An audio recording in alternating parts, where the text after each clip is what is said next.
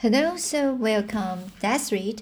So here, Anne of Green Gables by Aaron. Montgomery. So here is chapter four. So let's uh get uh get started for the middle section of the chapter four. I'm pretty hungry this morning, she announced. So here she is. Um.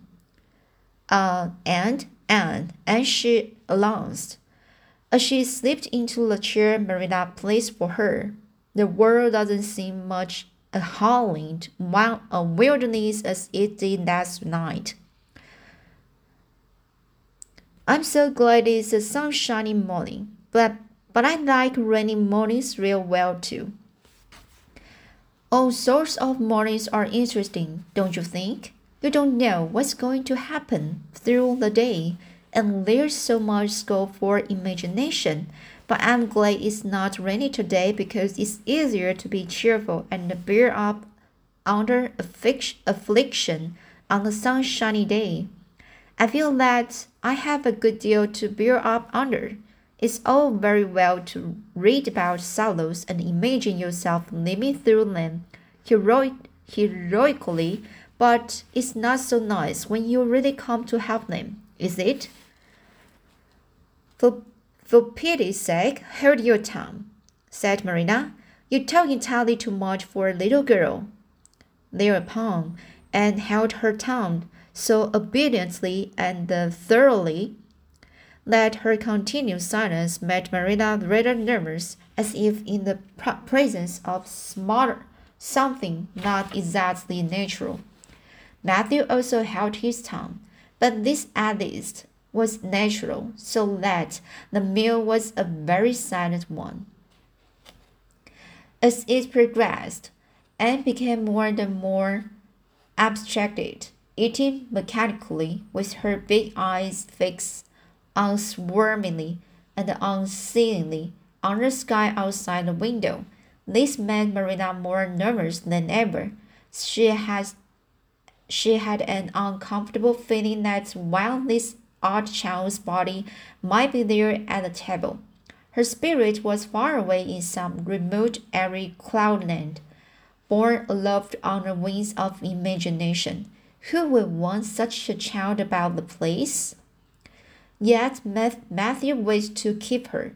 Of all unaccountable things, Marina felt that he wanted it. He wanted he wanted it just as much this morning as he had the night before, and that he would go on wanting it. That was Matthew's way. Take a whim into his head and cling to it with the most amazing silent persistency. A persistency ten times more potent and um, adventurous, adventure in its very silence than if he had talked it out. When the meal was ended, Anne came out of her reverie and offered to wash the dishes. Can you wash dishes right? asked Marina distrustfully. Pretty well. I'm better at looking after children, though. I've had so much experience at it. It's such a pity you haven't any here for me to look after. I don't feel as if I wanted any more children to look after than I've got at present. You are proven enough in own conscience. What's to be done with you, I don't know. Matthew is a most ridiculous man. I think it's lovely, said Anne reproachfully. He's so very sympathetic. He didn't mind how much I talked. He seemed to like it. I felt that he was kindred kindred spirit as much as I as ever I saw him. You are both queer enough, if that's what you mean by kindred spirits, said Marina with a sneer. Yes, you may wash the dishes. Take plenty of hot water and be sure you dry them well. I've got enough to attend to this morning, for I will have to drive over to White Sands in the, in the afternoon and see Mrs. Spencer you will come with me, and then we will settle what's to be done with you. After you have finished the, the dishes, go upstairs and make your bed. Anne washed the dishes deftly enough, as Marina, who kept a sharp eye on the process, discerned.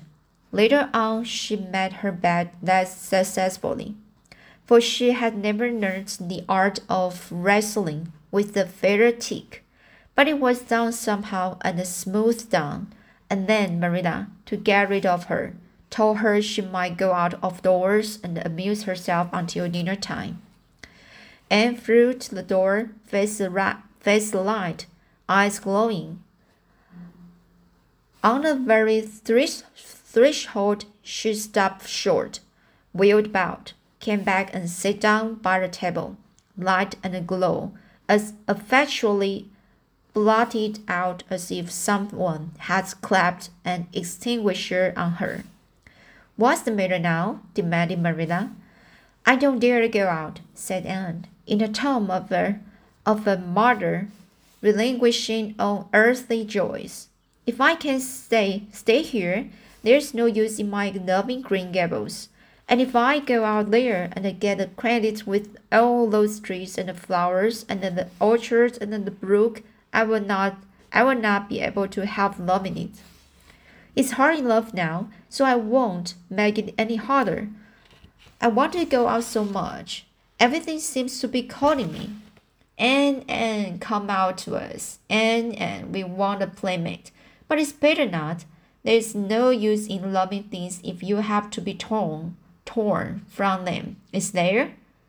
It's and it's so hard to keep from loving things, isn't it? That was why I was so glad when I thought I was going to live here. I thought I'd have so many things to love and nothing to hinder me. But that brief dream is over. I'm resigned to my fate now, so I don't think I will go out for fear I would get unresigned again. What is the name of the out of late geranium geranium on the windowsill, please? That's the apple scented geranium. Oh, I don't mean that sort of a name.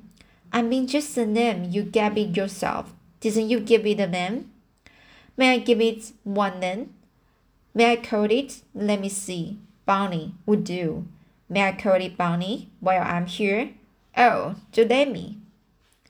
Goodness, I don't care. But where on earth is the sense of naming the geranium? Oh, I like things to have handles, even if they are only geraniums. It makes them seem more like people. How do you know but that it hurts a geranium's feelings just to be called a geranium? And nothing else? You wouldn't like, like to be called nothing but a woman all the time. Yes, I call it Bonnie. I named that cherry tree outside my bedroom window this morning. I called it Snow Queen because it was so white. Of course, it won't always be in blossom, but one can imagine that it is, can one?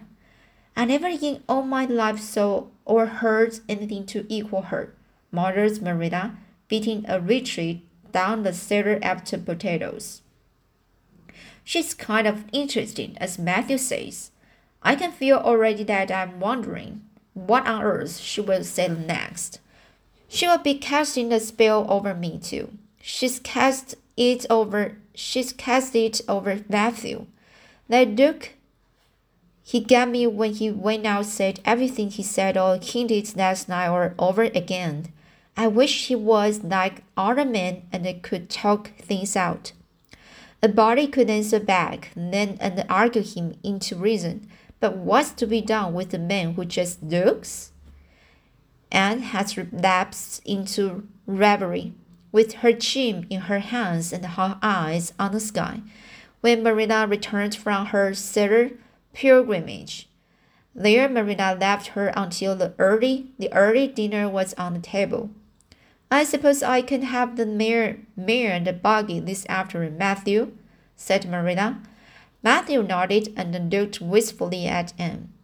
Marina intercepted the look and said grimly, I'm going to drive over to White Sands and settle this thing.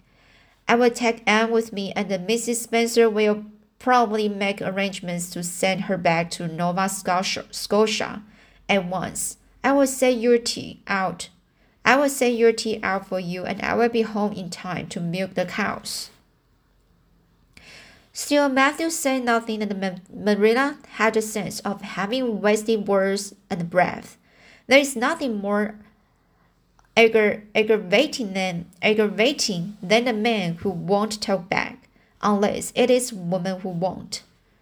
Matthew hing, uh, hitched, hitched the sorrel into the buggy in due time. And Marilla and Anne set off.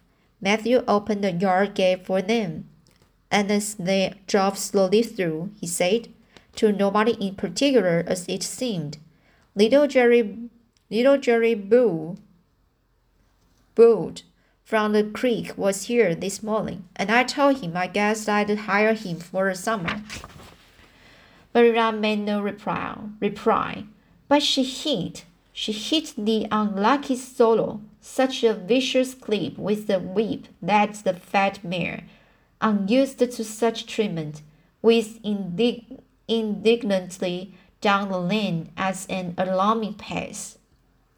Marilla looked back once as the buggy bounced along and saw that aggravating Matthew leaning over the gate, looking wistfully after them. So that's the chapter 4. I have finished the chapter 4 now and I will read chapter 5 next time. So see you next time.